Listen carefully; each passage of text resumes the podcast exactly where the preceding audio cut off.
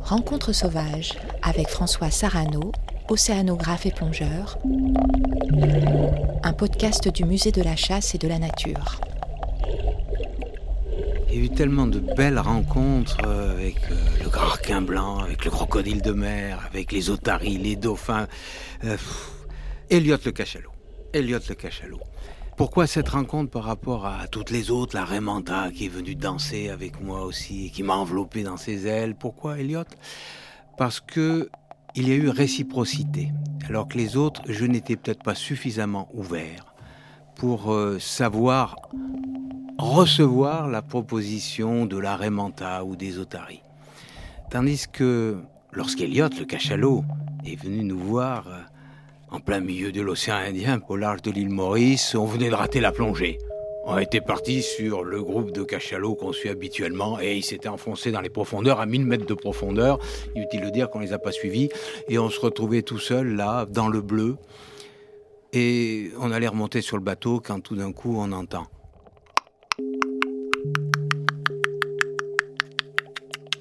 Alors évidemment, nous, nous ne voyions rien. Mais lui, grâce à ses clics d'écolocalisation, nous avait vu de très loin. Nous avait senti. Et, je tournais, je regardais dessous, je regardais partout. Et, tout d'un coup, je l'ai vu arriver là. La grosse tête énorme, carré, carré, juste là, face à moi. Donc un jeune cachalot, Elliot à l'époque, euh, il avait 5 ans.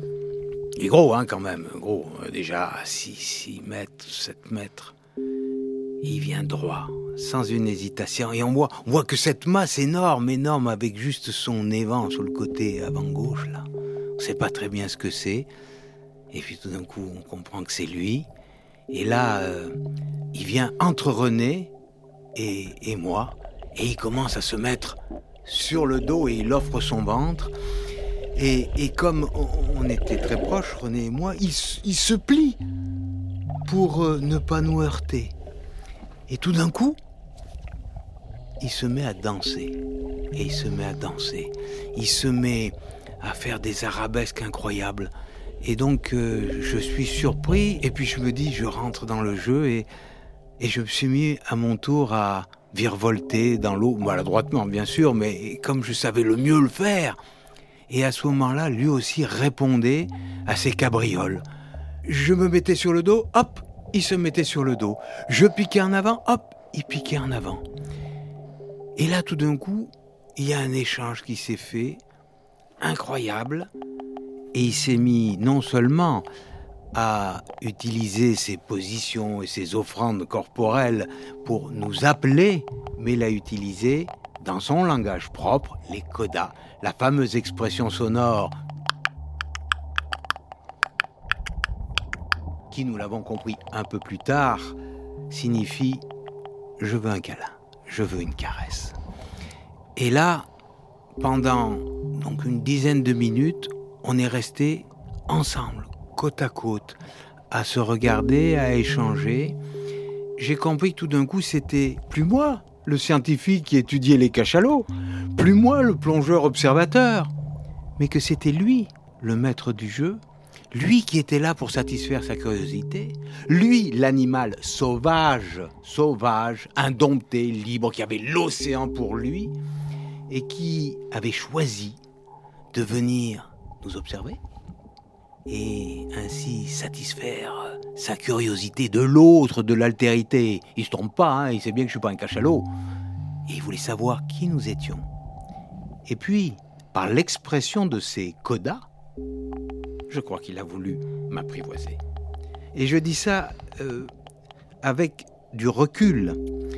Il a parlé dans son langage, il est resté, il a utilisé 40 fois cette expression. Donc il a véritablement voulu communiquer avec l'autre, avec la différence, avec ce que je suis moi.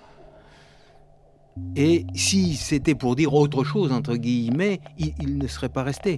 Un animal sauvage ne reste pas s'il est mal, surtout lorsqu'il peut avoir l'océan pour lui. S'il était là, c'est qu'il était bien. Et c'est qu'il voulait rentrer en relation. Et ça, ça m'a juste bouleversé.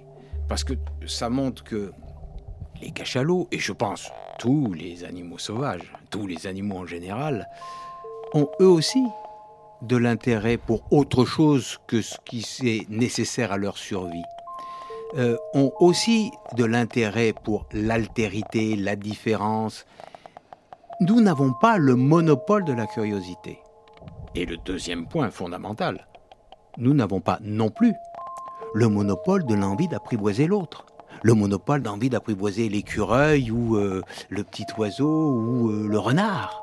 Non, eux aussi.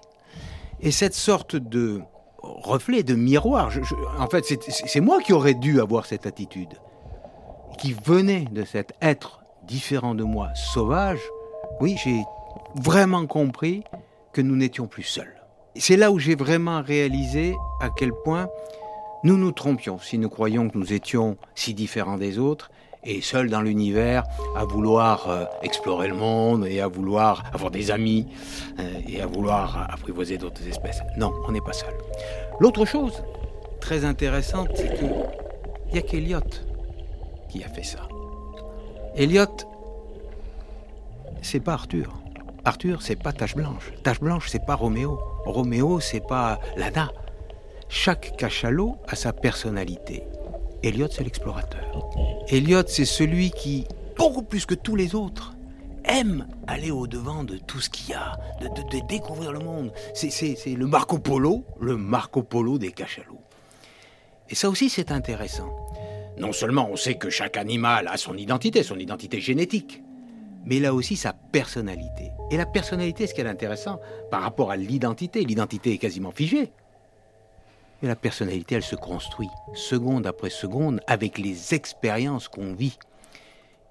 Eliot en vit beaucoup d'expériences. Eliot est, le roi de, la recherche et de l'expérimentation farfelue. Donc, il, petit à petit, s'éloigne de son compagnon Arthur, qui lui est beaucoup plus timide et qui jamais ne viendra au-devant des plongeurs, même aujourd'hui où il est gros et fort. Et de voir que, à la fois, ils sont curieux, à la fois, ils veulent apprivoiser, à la fois, ils ont des personnalités, eh bien, juste nous remet encore une fois à notre juste place dans le grand arbre du vivant.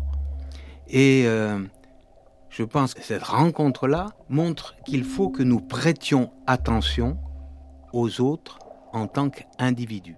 Personne non humaine.